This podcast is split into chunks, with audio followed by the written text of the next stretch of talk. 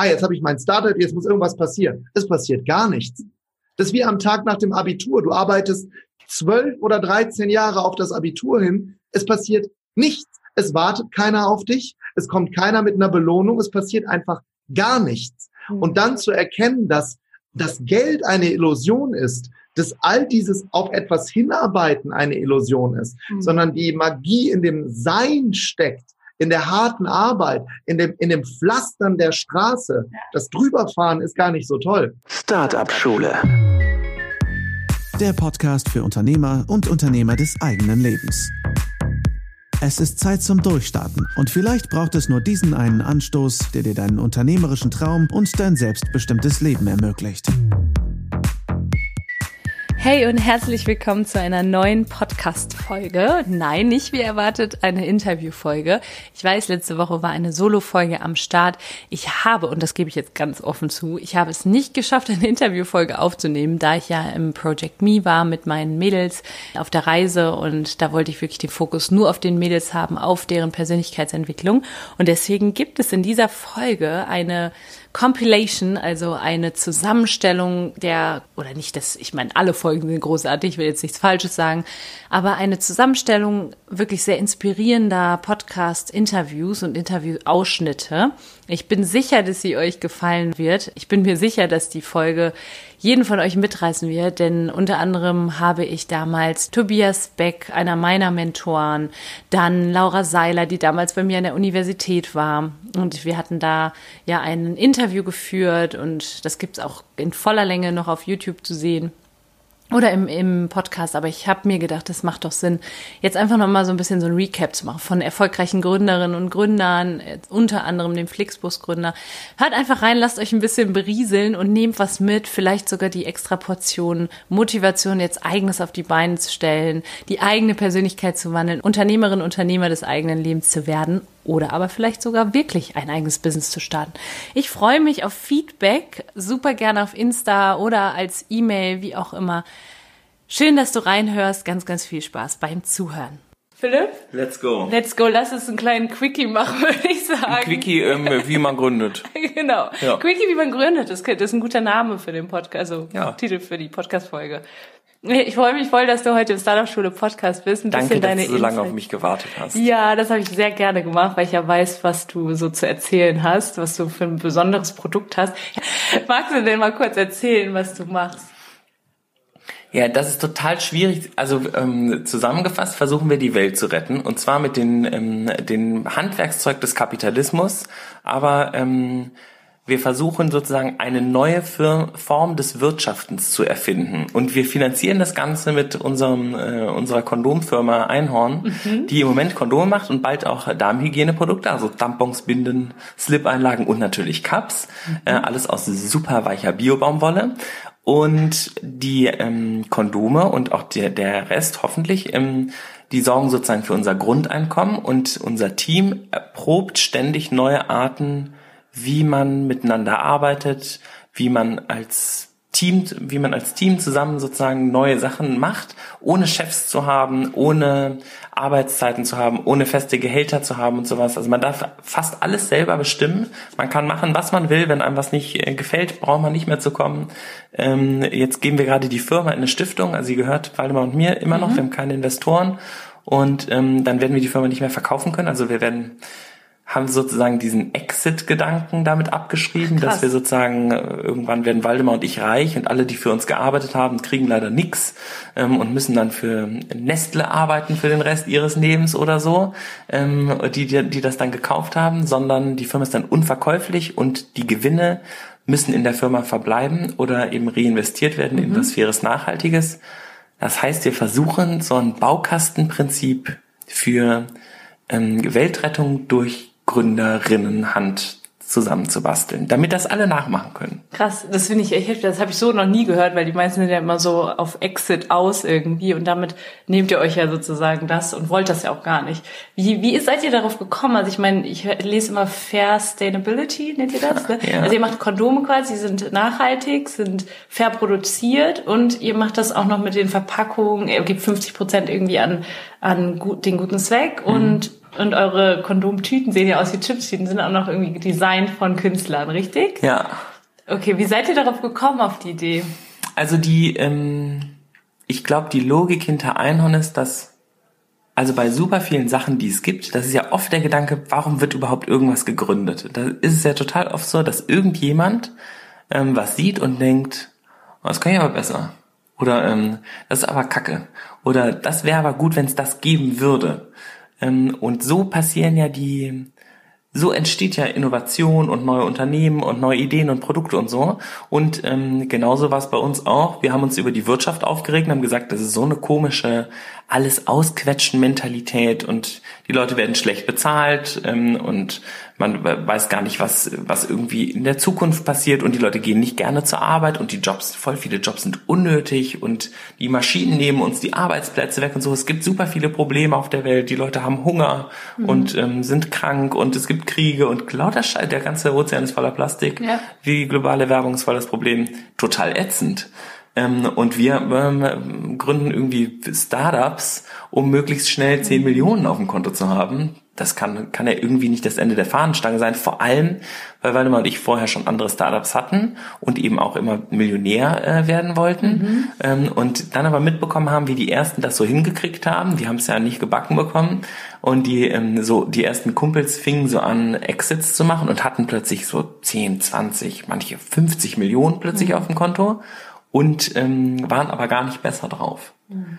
Sondern waren eher so, jetzt, was mache ich denn jetzt als nächstes? Ja, da muss ich jetzt investieren und dann ging es sozusagen darum, das Geld anzulegen und Wohnungen zu kaufen und Häuser und was Neues zu gründen und dann irgendwie zu investieren und also die hatten gar nicht mehr mehr Spaß am Leben, mhm. sondern eigentlich war das, was sie mal machen wollten, war Sachen gründen und irgendwie ja, was machen wir an? Da haben wir gesagt, wir können ja auch eine Firma gründen, in der wir einfach direkt das machen, was uns Spaß macht, mhm. die nicht verkaufen, die am besten macht es dem Team auch noch genauso viel Spaß wie uns und dann äh, wächst dieses Ding und reinvestiert auch noch, um den Planeten zu retten. Das wäre doch super.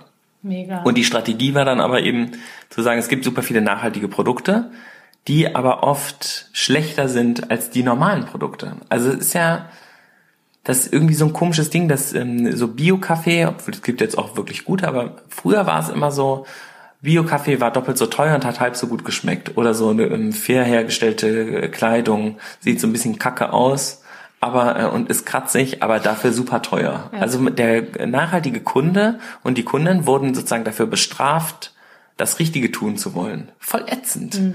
Und wir haben gesagt, wenn wir ähm, nachhaltiges Kondom machen, das muss natürlich genauso sicher sein, genauso gut funktionieren und es soll am besten auch noch richtig cool aussehen. Nämlich nur weil das Ding jetzt irgendwie die, das Leben der Kautschukzapfer besser macht, verkauft sich das ja noch lange nicht bei DM.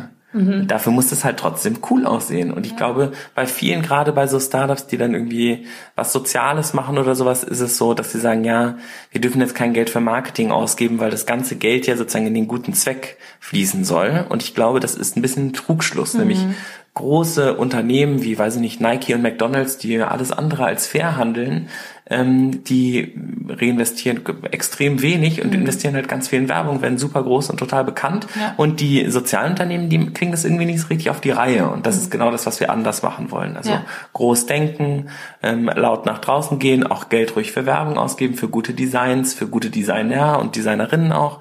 Und dann ähm, genauso erfolgreich sein, dann eben mehr reinvestieren können. Mhm. Das ist, glaube ich, so ein bisschen der Mega, Trick. mega, echt. Also das habe ich selten gehört. Ich interviewe ja viele Gründerinnen und Gründer und ähm, das ist jetzt so der das erste Mal, dass ich das so so höre. Also euer erscheint es dir logisch? Es erscheint mir sehr logisch. Ich höre ja Interviews mit Schülerinnen und Schülern und zwar für die Doktorarbeit und da frage ich dann auch oft so, ja, was stellt ihr denn vor? Könnt ihr vor, mal Gründer zu sein oder selbstständig zu sein?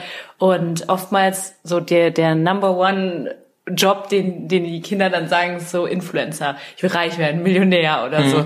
Und das ist ja genau das Gegenteil von dem, was du gerade sagst. Also was würdest du jungen Leuten mit auf den Weg geben, die so auf der Suche sind, die selber sagen, boah, ich will irgendwas machen und, und ja, dass das gerade nicht der Ansatz ist, da nach dem Geld zu gehen, sondern du hast ja da irgendwo ein größeres Warum als Geld. Also ich glaube, dass ähm, viele also, dass man immer denkt, ich habe das ja auch wahnsinnig lange gedacht, deswegen ich kann das gar keinem krumm nehmen, mhm. dass man sehr lange denkt, dass das Ziel immer Geld ist und man denkt ganz oft oder wir lernen das, glaube ich, auch so in der Schule, dass man, man muss das und das machen, um dann das und das zu kriegen. Also so jetzt erstmal muss ich jetzt mein Abi machen.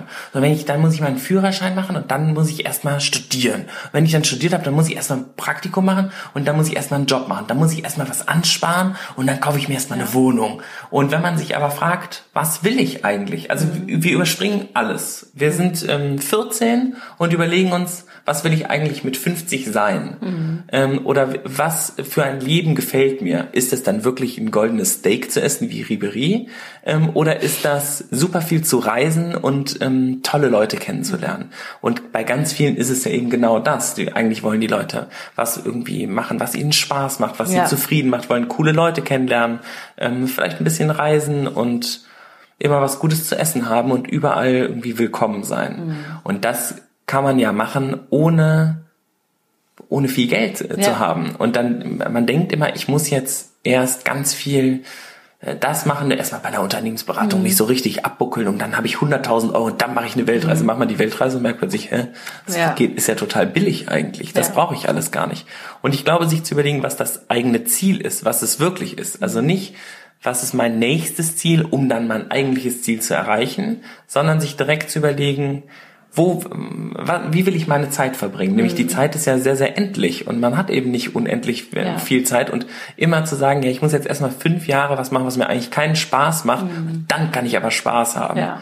Also man kann ja nicht den ganzen Tag lang Unsinn machen, damit man irgendwann im Rentenalter mit 65 endlich das Leben genießen kann. Mhm. Das wäre ja blöd. Und ja. ich glaube, die Chance, das zu tun, gab es früher nicht und heute gibt's die aber. Ich glaube nicht, dass jeder dafür gemacht ist, selbstständig zu sein. Weil, wie gesagt, es ist tatsächlich so, ich arbeite 24 Stunden am Tag, sieben Tage die Woche. Also ich arbeite immer und das musst du mögen und dafür musst du gemacht sein. Und es gibt Momente, wo am Samstagabend alle feiern gehen und ich nicht feiern gehe, weil ich das Webinar am nächsten Tag vorbereite. Und das ist für mich, aber ich liebe das und ich würde es nicht anders haben wollen. Aber man muss sich eben darüber bewusst sein, wenn du wirklich damit erfolgreich sein möchtest, was du tust, gerade am Anfang, wird es eine Zeit geben, wo du mehr arbeiten wirst, als wenn du angestellt bist. Aber wenn du es richtig, richtig gut machst, wird es irgendwann auch den Moment geben, wo du dann weniger arbeitest, als wenn du angestellt bist. Aber das ist sozusagen, das ist erstmal quasi so von der Kurve. Aber ich, ich, glaube, es ist einfach, es ist total typenabhängig. Und ich glaube auch nicht, dass jeder Mensch selbstständig sein sollte, weil ich glaube, es ist auch total wichtig, dass es Berufe in Anstellungsverhältnissen gibt, wie Polizisten, Krankenschwestern. Mhm. Also all diese Berufe, das ist so unendlich wichtig und das ist auch genauso wertvoll. Also das ist mir einfach nur wichtig, da eine Wert, weil manchmal ist so ein bisschen so, gerade in unserer Generation, es ist so, boah, es ist so übercool, so Entrepreneur und so. Und jeder muss sein Ding Und jeder, und das glaube ich halt nicht. Mhm. Ich glaube, dass, dass jeder Beruf absolut seine Daseinsberechtigung Berechtigung hat. Mhm. Und für mich persönlich ist es so, ich könnte es nicht anders, aber ich bin eben auch komplett der Typ dafür. Ich ja. liebe das und ich, ich liebe es, viel zu arbeiten. Und da muss jeder für sich selber, glaube ich, so ein bisschen schauen, auch will ich das? Will ich, will ich jemand sein, der so viel Verantwortung übernimmt? Will ich jemand sein, der das aushält? Da Sarah und ich haben da gestern kurz drüber gesprochen, dass man dass man in der Lage ist, über einen langen Zeitraum große, große, große Sicherheit auszuhalten. Dafür musst du der Typ sein, weil das ist so gegen unsere menschliche Natur, weil dein, dein ganzer Körper, dein ganzes System ist eben nicht darauf ausgerichtet, dass du aus der Komfortzone draußen bist. Dein System ist darauf ausgerichtet, dass du immer wieder in deine Komfortzone zurückgehst. Und in der Selbstständigkeit wird es eine lange, lange, lange, lange Zeit geben, wo du in dieser Unsicherheit bist. Und das musst du aushalten können. Mhm. Da, da, musst du drin bleiben können. Glaubst du denn, dass man sowas austesten kann? Weil viele machen das ja auch aus dem Beruf heraus, sagen, mhm. ich probiere das jetzt erstmal als Nebentätigkeit. Würde ich voll empfehlen. Jemand macht ja. Schmuck oder so und sagt, voll. komm, ich versuche es einfach erstmal so über einen voll. kleinen Online-Shop, fang ganz voll. an. Voll, voll. Also total. Ja. So habe ich es ja auch gemacht. Mhm. Das ist auch, was ich immer sage. Ich glaube, auch einer der größten Fehler, den viele Leute machen, ist, sie haben eine mega geile Idee. Und kündigen sofort ihren Job und gehen los und äh, stellen dann nach einem halben Jahr fest, ich kann doch nicht davon leben und müssen dann wieder zurückgehen in ihren anderen Beruf. Und ich kann nur empfehlen, wenn du dich selbstständig machen möchtest, mach es äh, sozusagen plan langfristig und gönn dir die Zeit, dass du da reinwachsen darfst und gönn dir die Zeit, dass du dann gehst, wenn es zumindest, ich sag mal so zu 80 Prozent sicher ist, dass es funktioniert. Mhm. Weil es, ja, es ist einfach das ist natürlich auch unglaublich schmerzhaft, wenn du, wenn du zu früh losgehst. Und das war für mich auch das Schwierigste, diese Geduld zu haben. Diese Geduld zu haben, ich wusste genau, was ich will, ich wusste genau, wohin ich möchte, ich wusste genau, wie es wird. Mhm. Und diese Geduld zu haben, zu wissen, ich brauche aber noch Zeit vorher. Mhm. Und da, auch das ist wieder so dieses Gefühl, wo du dann drin, wo du drin bleiben musst und dir das eben auch erlauben musst, da drin zu bleiben. Was, ja, aber wo du eben auch wahnsinnig als Mensch dann wächst. Und die, die andere Fähigkeit, die du, glaube ich, einfach unfassbar brauchst als, als selbstständiger Mensch, ist eine krasse Disziplin. Wirklich eine krasse, krasse Disziplin. Und das ist eben auch was, was heute nicht mehr so viele Leute einfach haben, dass du dich einfach jeden Tag konsequent hinsetzt und die Dinge machst. Und da kann man ja eigentlich auch nur das machen, was man wirklich leidenschaftlich ja, genau. macht. Also es muss ja. irgendwas sein, was wirklich irgendwie tief in einem Absolut. drin ist und sagt, dafür muss ich, möchte ich rausgehen, das ist es mir wert. Eben. Absolut. Genau. Ja. Nochmal ganz kurz dazu, du hast jetzt gesagt, dass Selbstständigkeit nicht was für jeden ist. Dieses Entrepreneurship, diesen Begriff, ich verstehe den ein bisschen anders. Ich sage sowieso nicht Entrepreneure, das sind Unternehmer. Ich sage, das sind unternehmerisch denkend und handelnde Menschen. Cool. Also das ja. können auch Leute sein, die in einem abhängigen Beschäftigungsverhältnis sind, die aber da irgendwie trotzdem es schaffen, ihr eigenes Ding zu machen. Ja, ich habe jetzt gerade noch eine Definition gesehen zu Entrepreneurship und zwar äh, das ist der dynamische Prozess von Vision, Veränderung und Kreation, bei dem es darum geht, mit Energie und Leidenschaft neue Ideen und kreative Lösungsansätze umzusetzen. Geil. Das fand ich total schön, weil das passt ja irgendwo auf jeden. Auf alles, absolut. Also auf alles und jeden. Das ist ja jetzt nicht nur für den Unternehmersohn Voll. oder so, der auch unbedingt was umsetzen möchte. Ich persönlich glaube auch, wenn du ein Unternehmen hast, das größte Glück, was du haben kannst, ist, dass du Mitarbeiter hast, die genauso ein unternehmerisches Denken haben wie du. Also das ist, das, glaube ich, das Tollste, was dir passieren kann, wenn du jemanden hast, der mitdenkt und darüber nachdenkt, okay, was können wir denn noch tun, was gefällt denn unseren Kunden noch und was wären noch Ideen und das ist das Beste, was, was dir auf jeden Fall passieren kann. Auf jeden Kennst Fall. du das Buch uh, The Big Five for Life? Ja, ja, ja. In dem Buch ist es halt genau so. Und ich glaube auch für einen Chef ist das wunderbar, wenn er weiß, wow, Natürlich. die Leute teilen mein Mindset. Natürlich. Die, die kommen klar. gerne zur Arbeit und arbeiten eben gerne. Klar. Ja, definitiv. Klar.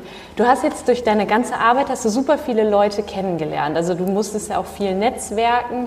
Warst du immer schon so der Typ dazu oder nee, wie war das für dich, auf einmal so viele Leute kennenzulernen? Ich bin, das ist halt auch das Witzige, ich bin von meiner Natur ein sehr introvertierter Mensch. Ja. Also ich bin, ich war auch nie ein Netzwerker und ich war auch, ich bin die erste, die von Partys gegangen ist, immer und hatte da auch echt immer lange Gespräche mit meinen Freunden am nächsten, warum gehst du immer so früh? Mhm.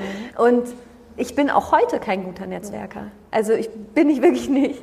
Aber ich weiß, dass es eigentlich sehr, sehr wichtig ist. Ich, ha, ich habe aus irgendeinem Grund ein unfassbar gutes Netzwerk. Also ich glaube, was einfach wichtig ist, um ein gutes, stabiles Netzwerk aufzubauen, ist, dass du bereit bist, einfach wirklich was zu geben. Also dass du bereit bist, einen wirklichen Mehrwert für die andere Person zu leisten. Und, ich ja. merke so ein bisschen, bei dir waren das jetzt nicht so bewusste Entscheidungen, sondern es ist halt einfach irgendwie so passiert irgendwann. Ja. Also weil man sagt ja auch immer so, ja, du brauchst, wenn du irgendwie dein Ding machen willst, dann brauchst du Leute, die dasselbe Mindset haben, such dir die. Ich finde das halt immer so ein bisschen schwierig. Die Leute stehen dann ja, ja, wo finde ich denn die Leute, die so das Mindset haben? Jetzt sei du die Person erstmal, die das Mindset okay. hat. Also so war das bei mir. Ich war die Einzige in meinem, ich bin in meiner Familie die Einzige, die selbstständig ist. Mhm. Meine Oma war selbstständig. Okay. alle anderen waren, waren angestellt ja. oder sind angestellt. Meine Freunde sind alle angestellt. Mhm. Und ich war die Einzige, die, die sich selbstständig gemacht hat. Und das war am Anfang auch nicht einfach, weil dann passiert es plötzlich auch, dass also meine Mutter, als ich ihr gesagt habe, dass ich mich selbstständig gemacht habe, hat sie gesagt, auf gar keinen Fall machst du das. Mhm. Was und, waren da die Bedenken? Hä? Was waren da die Bedenken? Na, die Bedenken waren, dass ich irgendwie ein halbes Jahr später unter der Brücke schlafe. So was Mütter dann, glaube ich, irgendwie denken, wenn ihre eigene Tochter sowas erzählt. Heute tut es ihr unendlich leid, dass sie das gesagt hat. Aber das ist dann schon, das war auch das, was ich vorhin meinte. Du musst, du musst durch diese Unsicherheit gehen. Und zwar nicht nur durch deine eigene Unsicherheit, sondern plötzlich auch durch die Unsicherheit von all den Menschen, die dich lieben. Mhm.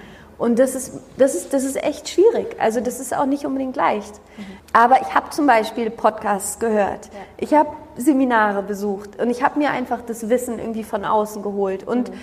ich habe halt auch so eine Begeisterung und so eine Freude zu diesem Thema. Und das ist halt bei mir, ich glaube, deswegen ist es bei mir auch so ein bisschen vielleicht so, eine, so, eine, so ein Phänomen, weil weil ich halt einfach irgendwie mir nicht vorstellen könnte, das nicht zu tun. Mhm. Also für mich wäre der Preis, das nicht zu tun, eine Million Mal höher oder schlimmer, als egal was jetzt gerade ist, egal wie anstrengend das ist. Das ist ja, also ja. und ich glaube, das ist das ist das, was ich vorhin meinte mit dem Warum. Dein Warum, warum du das tust, muss einfach so unfassbar stark sein, so viel stärker mhm. als das, als das, was auf der anderen Seite steht. Mhm. Und dann trägt dich das auch dadurch. Und dann passieren, mir sind in den letzten zwei Jahren so viele Dinge passiert, wo ich, wo ich wirklich rückblickend denke, woher kam das? Mhm. Also wo sich Türen geöffnet haben, wo ich, also was, was für mich selber einfach auch so faszinierend war. Und das ist eben so ein bisschen dann auch so die, die Magie des Lebens oder die, die Magie des Universums, dass in dem Moment, wo du mit einer klaren Absicht rausgehst und mit einer positiven Energie rausgehst und mit irgendwie auch so dieser Stimme in dir, die daran glaubt, was du tust, in dem Moment werden sich die Türen öffnen. Und ich persönlich glaube, das Universum liebt mutige Menschen. Und das Universum liebt Menschen, die sich darüber im Klaren sind, dass sie selber ihr Leben erschaffen. Und in dem Moment, wo du dir diese Schaffenskraft, diese Schöpferkraft einforderst, in dem Moment ist das Universum so, okay, High Five, mhm. there you go. Mhm. Und dann passieren einfach Dinge, die, die, die dich tragen. Mhm. Natürlich passieren auch Dinge, die dich nicht tragen, aber es passieren mehr Dinge, die dich tragen. Und sich darauf eben auch zu verlassen, ist irgendwie das, das Schöne dann auf dem Weg. Und sich dann vielleicht vielleicht auch daran zu erinnern, wenn dann mal was passiert, wo du sagst, oh Gott, das habe ich jetzt so gar nicht erwartet und das, das scheint mich jetzt, scheint mir gerade den Boden unter den Füßen wegzureißen, ja. dass man sich dann erinnert, wie war das denn damals? Das hat ja. doch auch funktioniert genau. und irgendwie so ein Vertrauen da auch vielleicht wieder Voll. Und das ist auch das, das, das Schöne, dass, dass wir alle, alle, die hier gerade in dem Raum sitzen, jeder Einzelne hier ist so erfüllt von Ressourcen und Erfahrungen. Jeder Einzelne im Raum hatte schon Momente in seinem Leben, wo er oder sie gedacht hat, es geht nicht weiter. Oder ich weiß nicht, wer, von euch hatte schon mal einen Moment in seinem Leben, wo du dachtest, es geht irgendwie nicht weiter? Oder ich, ich finde gerade nicht die Lösung, ich weiß nicht, wie es weitergeht. Genau. Dankeschön. Und das ist eben genau das, was ich meine. Genau in diesen Momenten liegt ein unglaublicher Schatz begraben, weil Wer von euch ist gerade noch hier? Könnt ihr noch mal kurz die Hand heben? Dass ihr, ja? Genau. Ihr seid ja noch da. Ihr habt ja überlebt. Das heißt, ihr habt irgendwie eine Lösung gefunden. Und genau das, dass ihr jetzt noch hier seid und dass ihr eine Lösung gefunden habt, heißt, dass ihr eine Ressource habt, dass ihr diese Ressource habt in euch schon längst, dass wenn es nicht weitergeht, es weitergeht. Mhm. Habt ihr schon alle bewiesen. Das heißt, man kann eigentlich entspannt sein ja. und einfach losgehen. Das Einzige, was uns wirklich wichtig war, ist, dass wir was machen, was einen echten Mehrwert bietet. Also nicht äh, sozusagen noch irgendeine App und irgendwas rein virtuelles, sondern irgendwas, was Impact hat, also was tatsächlich ein Stück weit uns verändert. Ja? Und äh, dann kamen die Busse eher zufällig, äh, weil dieses Gesetz eben liberalisiert worden ist und darüber sind wir gestoßen. Und äh, Busse, ich meine, das hat schon tatsächlich Impact, das bewegt sozusagen im wahrsten Sinne des Wortes die Menschen. Mhm. Und wir haben uns einfach überlegt, wenn dieser Markt liberalisiert wird, dann kann man doch mit Technologie und vielleicht zusammen mit äh, den Partnern, die auch wissen, wie Busse betrieben werden, wie das alles läuft, mit Maintenance, Wartung, das ganze Thema mit den Fahrzeugen, mit den Fahrern. Da kann man auch bestimmt irgendwie die alte und die neue Welt zusammenbauen und kann dann einfach eine alternative Möglichkeit äh, schaffen, wo Menschen noch günstiger und vielleicht auch an Stellen kommen, die vorher so nicht erreichbar waren oder nur sehr teuer oder eben mit dem eigenen Auto.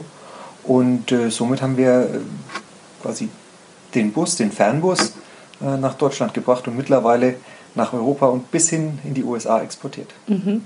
Und Flixtrain gibt es jetzt auch. Ja, stimmt, stimmt, stimmt. Aber da komme ich gleich noch zu. Das ist ganz spannend, weil ich habe gerade mit meiner besten Freundin gesprochen und gesagt, was wäre so das, was dich interessiert, wenn ich jetzt mit jemandem spreche, der Gründer ist, erfolgreicher Gründer ist. Und dann sagte sie, ja, also mich würde tatsächlich interessieren, war das so die Idee, die erst da stand, oder war so dieses Gefühl, okay, ich muss irgendwie etwas ja Neues, Innovatives auf den Markt bringen, um damit sehr viel Geld zu machen, sehr erfolgreich zu werden. Also was ist so die Motivation dahinter? Für mich ähm, war die Motivation tatsächlich, was zu bewegen. Mhm. Ich hatte schon immer in der Schule und in auch anderen Unternehmen, in denen ich vorher arbeiten durfte, hin und wieder ein Thema mit Obrigkeiten oder dass ich es nicht verstanden habe oder dass ich das Gefühl hatte, das, was ich mache, ist irgendwie, das hat keine Bedeutung. Und äh, deswegen wollte ich einfach selber wieder frei gestalten dürfen. Und da war der Impuls tatsächlich, lass ein Unternehmen gründen. Mhm. Ähm, und der war auch schon sehr lange in mir. Wie gesagt, André und ich hatten 2005 schon mal einen kleinen Laden und dann kam der Bus uns gerade recht sozusagen, weil ähm, es ist schon so, es ist ein netter Nebeneffekt, wenn das erfolgreich ist, ähm, dass man damit auch Geld verdienen kann, ohne Frage. Das Geilste ist aber, wenn es erfolgreich ist, dass man jeden Tag wieder aufs Neue herein darf und weiter gestalten darf und mit dem Team, das man zusammengestellt hat, irgendwie tatsächlich was Cooles ähm, auf die Straße bringen. Und wenn du dann siehst, was wir für Geschichten äh, damit erzeugen können, dass Menschen ihre Familie besuchen, dass alte Leute wieder ihre Enkel sehen, dass sich Menschen kennenlernen und im Bus heiraten, das ist schon eine tolle Sache. Und ich glaube, das ist das, was dann wirklich auch das teilweise anstrengende Gründerdasein aufwiegt. Denn Geld alleine kann einen nicht über so eine lange Zeit äh, motivieren. Und äh, das war auch der Grund, warum wir, wie gesagt, was Echtes schaffen wollten, weil ich meine, überall sind Busse und jetzt auch Züge. Mhm. Da muss ich jedes Mal grinsen, wenn ich einen sehe. Das ist besser als äh, irgendwas nicht Greifbares. Ja, ich habe auch eben gesagt, meiner Meinung nach hat jeder schon mal einen Flixbus genommen mittlerweile. Auch, ja. Das ist so Wahnsinn. Statistisch gesehen haben wir mittlerweile über 100 Millionen Menschen transportiert. Ja. Das heißt, eigentlich müsste schon äh, zumindest jeder Deutsche mal gefahren sein. Ja. Aber es gilt ja nicht ganz, weil wir auch in Europa schon und in den USA tätig sind. Wahnsinn. Ich frage dich gleich noch, was es so mit dir macht und was es in dir auslöst. Ich meine, ein Stück weit hast du es ja schon gesagt und ob du das auch so erwartet hast. Aber vorher würde ich ganz gerne eine andere Sache ansprechen. Und zwar ist das ja jetzt, wenn ich Gründerin oder Gründer bin und habe da irgendwie eine Idee und habe zum Beispiel ein kleines Produkt, irgendwas, was ich entwickeln lasse. Wir machen erstmal eine Miniserie und bringen das dann so ganz lean als Prototyp auf den Markt. Das ist ja jetzt was anderes, was ihr da gemacht habt. Ne? Das ist, ihr habt ja schon eine Infrastruktur geschaffen. Oder würdest du schon sagen, das war auch so in die Richtung? Ja und nein. Ich meine, jetzt ist es tatsächlich äh, nach fünf Jahren einfach groß und dann ist es selbst für Außenstehende schwierig, die Grundzüge wieder äh, sozusagen auseinanderzubauen und zu gucken, wie es begonnen hat. Aber eigentlich war es bei uns nicht anders. Als wir angefangen haben, war es relevant, die Buspartner davon zu überzeugen, dass sie ähm, mit uns Flixbus zusammen aufbauen. Und äh, mittlerweile würde ich sagen, sind wir schon Verkehrsprofis ein Stück weit. Damals hatten wir wenig Ahnung von Bussen und dann sind wir von Busunternehmen zu Busunternehmen gefahren und haben die versucht zu überzeugen. Und wenn die dann Fragen hatten, die wir nicht direkt beantworten können, haben wir gesagt, ja, ja, das wissen wir, das haben wir daheim, das bringen wir das nächste Mal mit. Und dann sind wir halt nach Hause gefahren und haben dann mit Interviews, äh, äh, mit Recherche, haben wir die Fragen einfach beantwortet und äh, äh, immer weiter Wissen aufgebaut und haben somit das Produkt sukzessive aufgebaut. Und als es dann live war auf der Straße, haben wir ja auch nicht gleich mit irgendwie äh, über 1500 Bussen begonnen, sondern mit ein paar 30, 40, 50 mhm. und auch mit wenigen Strecken, wo wir damals sicher waren, äh, dass die dass die von den Menschen auch gefordert waren. Ne? Also wir haben versucht herauszufinden, was ist denn der Bedarf, von wo nach wo wollen die fahren. Und das war natürlich jetzt nicht noch irgendwie äh, tausende Haltestellen, sondern zwei Hände voll. Und dann ist es sukzessive eben gewachsen. Und auch was die, was die äh, Sachen angeht, wie gut ist es irgendwie zu buchen, wie einfach, äh, Internet im Bus, das ist alles nach und nach entstanden. Von daher haben wir das eigentlich nicht anders gemacht und ich halte es auch für richtig, weil es gibt ja so ein Sprichwort, ich weiß nicht, wer das gesagt hat, bestimmt irgendwie so ein Promi wie Mark Zuckerberg. Für das erste Produkt, mit dem du an den Markt gibst, solltest du dich schon noch schämen, ähm, weil sonst verlierst du vielleicht zu viel Zeit, irgendwie rumzutweeten und das mhm. echte Feedback kriegst du nur von den Kunden. Sonst schließt du zu oft von dir auf andere und das kann einfach auch falsch sein. Mhm. Wie lange hat diese Phase gedauert, so dieses Ausprobieren mit, sag ich mal, 30, 40 Bussen? Ähm, letztlich haben wir äh, sozusagen die Vorbereitungsphase, das war im Prinzip zwei Jahre, ja, wo wir auch dann mit den Partnern gesprochen haben, äh, äh, Investoren gesucht haben, rumprobiert haben, was ist das beste Anfangsnetz, wo ist der beste Preispunkt und so. Und äh, dann, als wir angefangen haben mit den ersten Bussen, ging es schon recht schnell, weil uns klar war, der Markt ist riesig und äh, es klappt nur dann, wenn ein Mensch, der zu Flixbus geht, auch wirklich alles findet, was er sucht. Das ist nämlich nicht relevant, wenn ein Ticket irgendwie 1 Euro kostet von Hamburg nach Berlin, weil wenn du von äh, Friedrichshafen nach äh, Warnemünde fahren willst und du findest es nicht, dann ist es ja egal, dass zwischen Hamburg und Berlin das Ticket 1 Euro kostet. Von daher war uns klar, dass wir sehr schnell ein sehr dichtes Netz, ein sehr, sehr gutes Angebot schaffen müssen, weil das Angebot ist letztlich der Schlüssel. Das ist so ein bisschen auch, warum jetzt mittlerweile viele zu Amazon gehen. Mhm. Kriegst du alles, Service ist gut.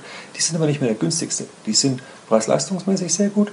Ähm, aber das reicht, dass es mich dahin zieht. Früher habe ich noch im Internet alles Mögliche verglichen. Wie gesagt, jetzt äh, lockt mich sozusagen deren Inventar. Hm. Ihr wart am Anfang zu dritt, hast du gesagt. Wie viele seid ihr heute? ähm, wir sind heute vier in der Geschäftsführung. Wir haben uns, äh, ich glaube, vor zwei Jahren, das ist mittlerweile schon her, Zeit rennt, ähm, äh, mit dem Arndt verstärkt. Das ist jetzt unser CFO. Der war früher der CFO von der Air Berlin, weil wir mit der Größe einfach immer mehr professionalisieren müssen auch.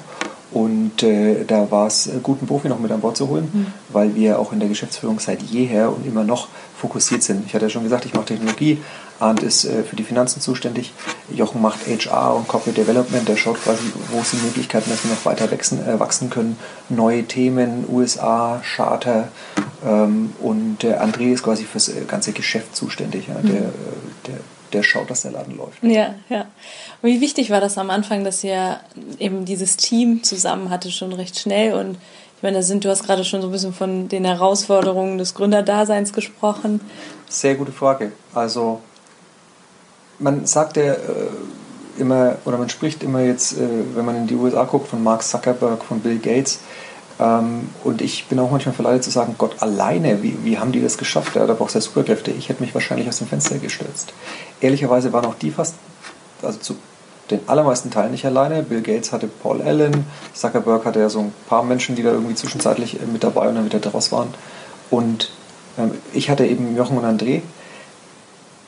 Das ist der Schlüssel. Also das Team ist alles alleine, wäre ich nicht imstande gewesen. Mhm. Wir sind sehr unterschiedlich und das ist äh, komplementär zusammengebaut. Wir ergänzen uns sehr gut.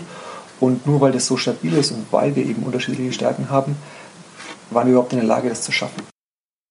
Und ich höre auch immer wieder, du weißt ja, dass ich in der Uni gearbeitet habe, da kamen Studierende zu mir und gesagt, Nathalie, ich möchte irgendwas machen, ich sehe das bei so vielen, ich habe aber keine Ahnung, was. Ja, aber was, aber was. Was würdest du solchen Leuten vielleicht auch mit auf den Weg geben? Also erstmal auf drei große Indikatoren zu achten. Das eine ist, worin bin ich richtig gut außerhalb des Systems, ohne Schule, ohne Uni, ohne Zwang von außen. Was mache ich dann gerne? Und da kristallisiert sich bei vielen schon etwas raus. Manche arbeiten gerne mit den Händen, andere machen gerne Musik, andere wie ich setzen sich als kleines Kind vor die Tür und beginnen Dinge zu verkaufen. Mhm. Äh, jeder macht irgendetwas anderes. Und ähm, der zweite große Faktor ist, was sagen deine Freunde und Familienmitglieder, was du gut kannst. Nicht, was sie sich wünschen, was du mal beruflich machst. Das ist ein Riesenunterschied. Meine Eltern hätten sich gewünscht, ich werde Arzt oder Rechtsanwalt. Gesagt haben sie mir aber immer oder gelacht haben sie immer, wenn ich Blödsinn gemacht habe, mich vor Menschen gestellt habe mhm. und, und, und irgendwas performt habe. Und der, der dritte große Indikator sind Menschen, die uns immer wieder die Hand reichen und uns oh, äh, selbstlos, weil sie dort sind, wo wir noch nicht sind, in eine Richtung mitnehmen wollen. Und denen hauen wir leider sehr, sehr oft ins Gesicht und sagen, ich bin weder ready oder es geht eben wieder mit dem Bullshit los. Mhm. Aber das sind die drei großen Indikatoren. Und wenn du diesen Prozess in dir hinter dich gelassen hast, äh, eben wegzugehen von dem, was kann ich gut, sondern dahin zu gehen, mit was kann ich denn unsere Gesellschaft bereichern? Was ist denn das, was ich hier auf diesem Planeten tun kann fürs große Ganze als Reisender? Äh, ja. in einem Universum, wo ich ein, die Wichtigkeit einer Mikrobe habe. Wir nehmen uns ja alle viel zu wichtig. Mhm. Wir glauben ja, dass sich irgendetwas ändert, wenn wir morgen nicht mehr aufstehen. Es ändert sich gar nichts. Deshalb ja. gibt es nur eine einzige Frage wie viele Menschen habe ich erreicht und wer kommt auf meine Beerdigung, stellt sich an den Sarg und sagt, du hast mein Leben verändert. Und wenn mhm. das viele sind oder auch nur einer, dann bist du auf dem richtigen Weg. Ja, krass, ja. Jetzt hast du gerade schon so ein bisschen erzählt, deine Eltern hätten sich das und das für dich vorgestellt und ich selber, ich schreibe ja meine Doktorarbeit über Entrepreneurship Education für Kinder und Jugendliche und schaue da so ein bisschen, gibt es unternehmerische Wurzeln schon im Kindheits- und Jugendalter? Wie ist es bei dir? Kommst du aus einem Unternehmerhaushalt oder wann bist du wirklich das erste Mal mit dem Unternehmertum in Kontakt gekommen? Also ich habe, äh, mein, meine Mutter war angestellte Lehrerin, katholische Religion, ist auch auf einem Nonnenkloster groß geworden. Sie kam allerdings aus einem Unternehmerhaushalt, hat also immer von meinem Opa erzählt, der Unternehmer war. Mhm. Mein Vater war Angestellter einer Bank. Ähm, das heißt, aus dem direkten Umfeld von zu Hause habe ich es nicht, aber es gab immer einen Onkel aus Amerika. Ja. Und davon redete die gesamte Ver Verwandtschaft. Also ich habe eine sehr, eine sehr große Familie die meisten davon angestellt, auf der einen Seite, auf der anderen Seite alle selbstständig, aber auch die Selbstständigen redeten immer alle von dem Onkel aus Amerika. Und dieser besagte Onkel aus Amerika war ein self-made Millionär. Mhm. Der ist also ausgewandert in die USA, ähm, das, diese wirklich wie in einem Buch mit einem Dollar in der Tasche und mhm. hat dort ein Imperium errichtet, aus seiner Art heraus Business zu machen, aus einer aus einer inneren Motivation heraus. Und von diesem Onkel, äh, den ich nie kennengelernt habe, oder einmal, als ich ganz, ganz klein bin, daran kann ich mich aber nicht erinnern, das waberte immer so durch unsere Familiengeschichte. Und ich bin, als ich klein war, zu meinen Eltern gegangen und ich habe gesagt, ich werde eines Tages dieser Onkel. Und ich glaube, das liegt schon in uns. Also Unternehmertum ist drin. Mhm. Und Dann muss man natürlich den richtigen Boden bestellen und die richtigen Samen reinlegen, damit sie überhaupt die Chance haben zu keimen. Ja.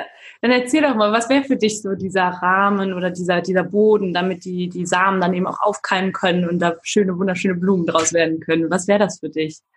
Sich Ratgeber ins Leben zu holen, die eben das haben, was ich noch nicht habe. Also ich habe bis vor zwei, drei Jahren immer Bestätigung bei meinen Eltern gesucht, immer noch, auch als Unternehmer. Ja. Und ich habe gemerkt, dass diese Gespräche, selbst wenn ich tolle Sachen zu erzählt habe, zu, zu erzählen habe, ähm, die sind immer ins Leere gelaufen, weil sie hatten das Verständnis dafür nicht, weil sie waren, waren keine Unternehmer. Mhm. Und sich erstmal davon zu verabschieden. Also an, anstatt andauernd nach Bestätigung zu suchen, ja. sich ein Umfeld von Menschen aufzubauen, die dich gerne mit weiternehmen. Und die Faszination dahinter ist ja, dass wenn andere Menschen in dir sehen, dass ein Teilchen von ihnen in dir steckt, mhm. das glitzert, sind die bereit, mit dir äh, die Hacke auszupacken und danach zu graben und dich zu, dich zu schleifen. Und das ist das, was ich dann gemacht habe. Das heißt, ich musste mir dieses Umfeld aussuchen, äh, selber bauen und das war unfassbar schmerzhaft, mhm. weil ich Freunde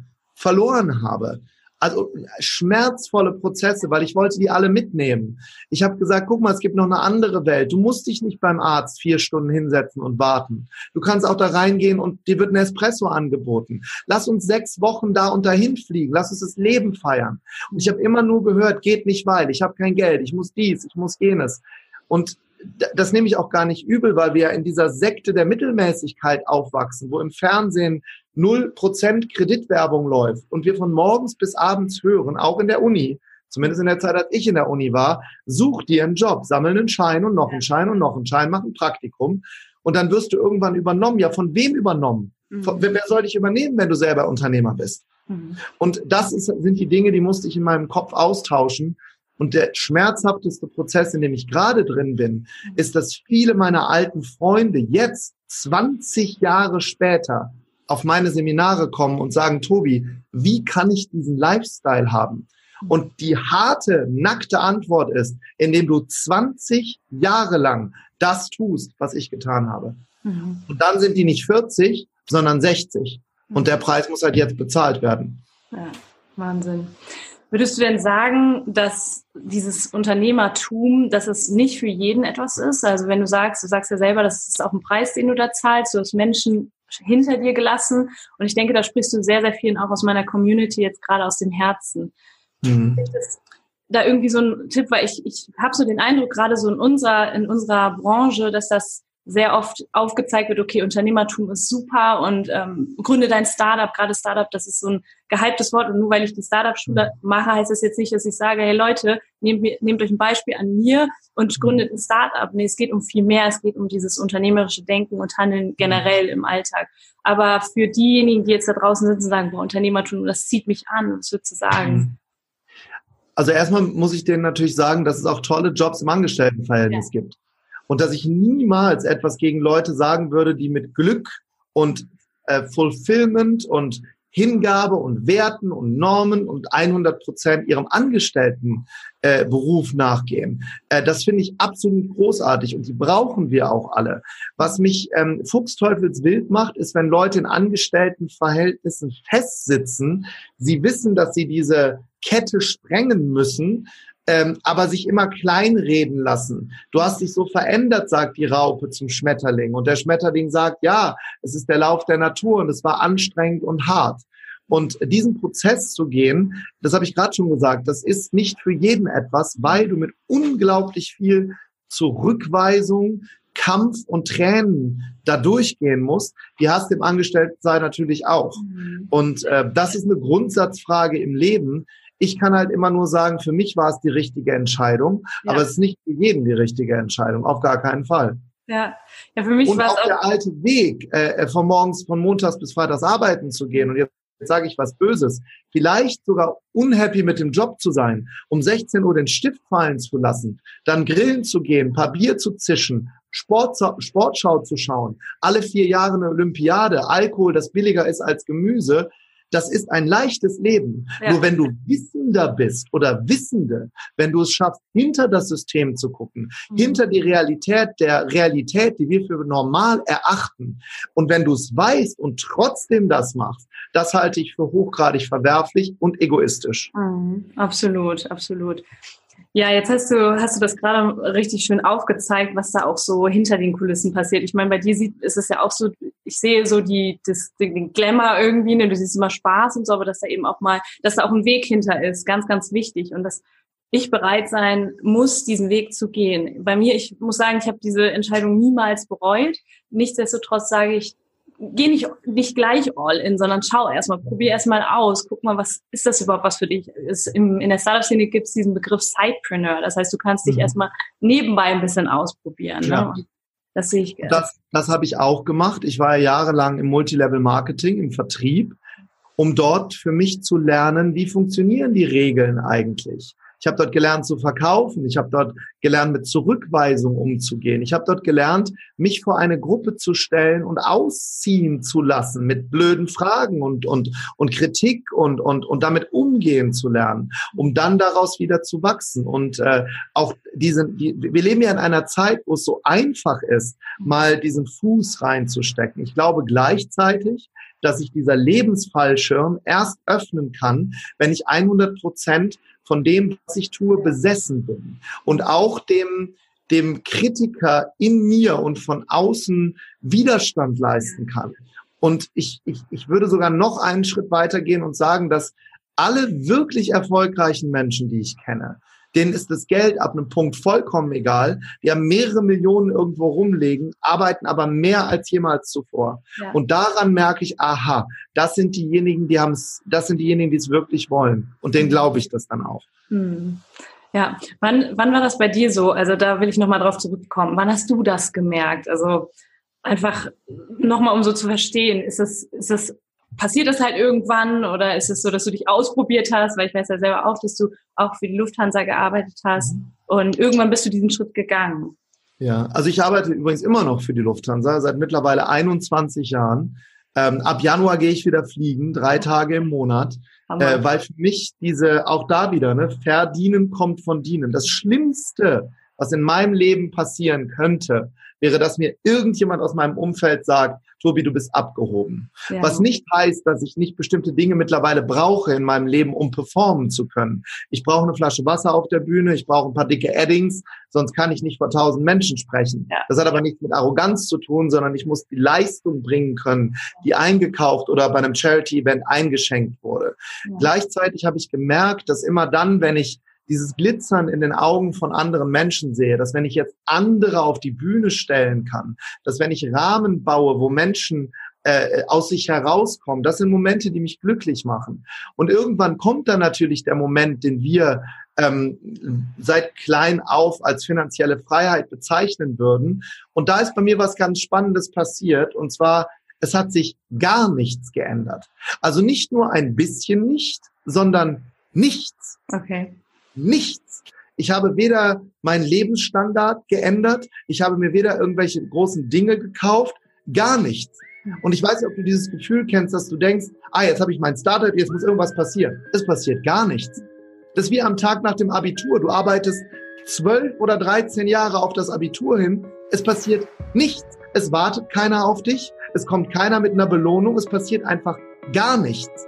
Und dann zu erkennen, dass das Geld eine Illusion ist, dass all dieses auf etwas hinarbeiten eine Illusion ist, Mhm. sondern die Magie in dem Sein steckt, in der harten Arbeit, in dem, in dem Pflastern der Straße. Das Drüberfahren ist gar nicht so toll. Und das sind dann diejenigen, denen wir dann in unserer Gesellschaft Statuen bauen, die das halt durchgezogen haben bis zum Lebensende. Koste Ja. es, was es wolle.